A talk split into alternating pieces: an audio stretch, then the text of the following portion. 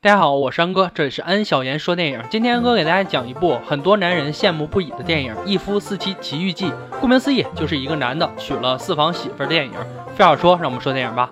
拉姆是一个善良潇洒的富二代。有一天，他开着豪车遇到了给父亲送药的大房。此时，大房端着一个药箱子，却被两个飞车党撞倒了。热心肠的拉姆赶紧上前帮助大房捡了药，又把他送回到了医院。而此时，大房的父亲以为拉姆就是自己女儿带来的男朋友，还没等到拉姆解释，大房的父亲握住拉姆的手就死去了。大房父亲死后，病友们并没有去悲伤，而是直接给拉姆和大房送上了新婚贺礼，各种水果。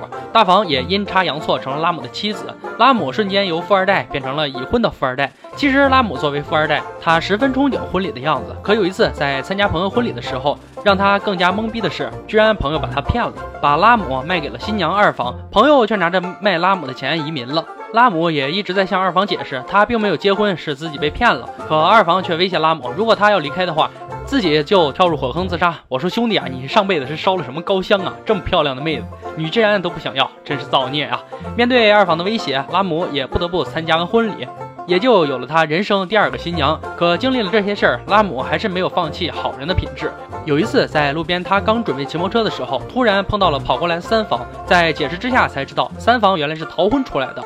后来三房就把拉姆带回了家。原来三房的哥哥是当地有名的黑社会红衣哥，但红衣哥却有一个致命的弱点，那就是他听不见别人说的话，是个聋子。安哥在这里有个小小的疑问啊，为啥聋子在印度可以当上黑社会呢？在三房家里，拉姆虔诚地向红衣哥示好，这样却让红衣哥误认为自己的妹妹带回了心上人。拉姆面对一个聋子在解释着：“我只是路过打个酱油，真不是你妹妹的心上人啊，就放我走吧。”而红衣哥却完全听不见拉姆的一番解释，甚至掏出枪。威胁着拉姆要和自己的妹妹结婚。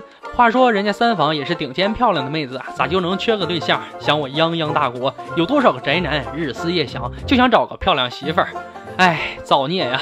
就这样，拉姆有了第三个妻子三房。这三个妻子要长相有长相，要身材有身材。拉姆这小子绝对是不枉此生啊！作为富二代拉姆，其实他也很聪明。为了能和每个妻子说完早安去上班，通过身边一个小律师的寻找，终于找到了一个能让三个老婆毫不知情，据说人情冷漠。邻居互相不认识的基维塔小区，还买下了三栋房子，分别是四层、六层和八层。拉姆甚至还将自己的名字拆分为三个人名，还让自己的朋友住在了顶楼，给自己打掩护。就这样，他开始每天游走在三个妻子之间，而且努力让三个漂亮的妻子不知道互相存在。哎，每天早晨上班的时候，拉姆都会对着同一个方向向三个妻子打招呼，这给小区的保安吓得够呛，也许在暗暗称道：“你小子厉害呀！”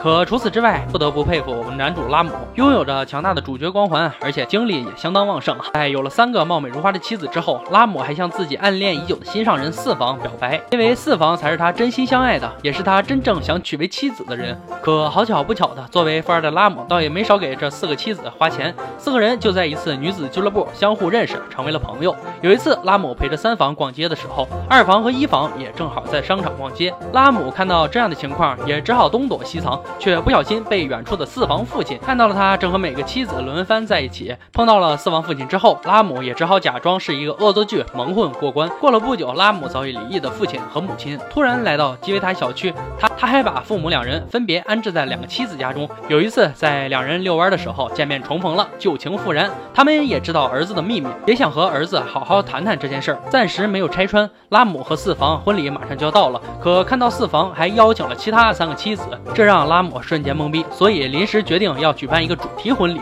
就是让每个男人都要。打扮成新郎的衣装，还要戴上能够遮住新郎脸的头饰。而此时，拉姆的父亲和四房的父亲还是旧时，两个老头也来到了婚礼现场。在主持慢吞吞的主持仪式的时候，急性子拉姆是等不了了，因为他害怕三个妻子发现自己。他将所有需要燃烧的油直接倒进了火坑，大火砰的一下燃起来了，却不小心弄掉了自己的头饰，身份被揭穿了。三个妻子看到这一幕也傻了，拉姆母亲也开始责备他。面对这样尴尬的事儿，拉姆灵机一动，说出了自己的不得已和委屈。一一诉说着和几个妻子的关系。一房妻子是他父亲死前一命得来的，二房妻子是被损友出卖得来的，三房妻子是被黑帮逼迫的。最后，母子和四个妻子也觉得拉姆说的很有道理，并且还原谅了他。就这样，拉姆和四个妻子生活在了一起，每天享受着天伦之乐。故事到这里就圆满结束了。一个男人娶了四个妻子，而且四个妻子都同意的情况下，这样的事儿不会出现在我们中国。也有很多人认为电影里面的内容完全是虚构的。其实安哥通过这部电影也看了一些关于印度女性地位低的文章，里面讲的内容让我匪夷所思。就像一二年在印度轰动一时公交车轮奸案为例，施暴者乃至不少律师高官都认为被强奸的女孩是错的。甚至印度农村早年盛行萨地的仪式，就是让寡妇跳入火坑自焚，为亡夫殉葬。更为直接的，还有前段时间刚上映的印度电影《护垫侠》，从里面的内容也可以看出印度女性地位非常低。不得不联想起我们大中国广大女性同胞们，你们的地位似乎已经远远超过了男性。单单从家庭就可以看出了，女性都是王后国母啊！咱们男性同胞也可以将这视频转给女友看看，看看邻国男同胞生活的神仙日子。我山哥，这里是安小言说电影。想看完整版视频，可以订阅安小言说电影微信公众号，回复一夫四妻即可，还有更多视频等你来看哦。今天就说到这儿吧，我们下期见。